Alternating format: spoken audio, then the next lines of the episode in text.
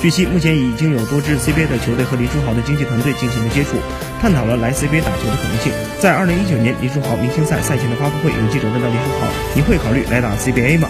林书豪是说：“今年一直在和很多球队谈，包括俄罗斯的球队和亚洲的球队。”我会认真考虑 CBA。上赛季，林书豪在猛龙场均可以得到七分、二点六个篮板、二点二次助攻。他为猛龙出战了二十三场比赛。在加盟猛龙之前，他在老鹰出场了五十一场比赛，场均可以得到十点七分、三点五次助攻。林书豪曾在纽约尼克斯迎来自己职业生涯的巅峰，场均可以得到十四点六分、六点二次助攻，掀起了一波龙疯狂。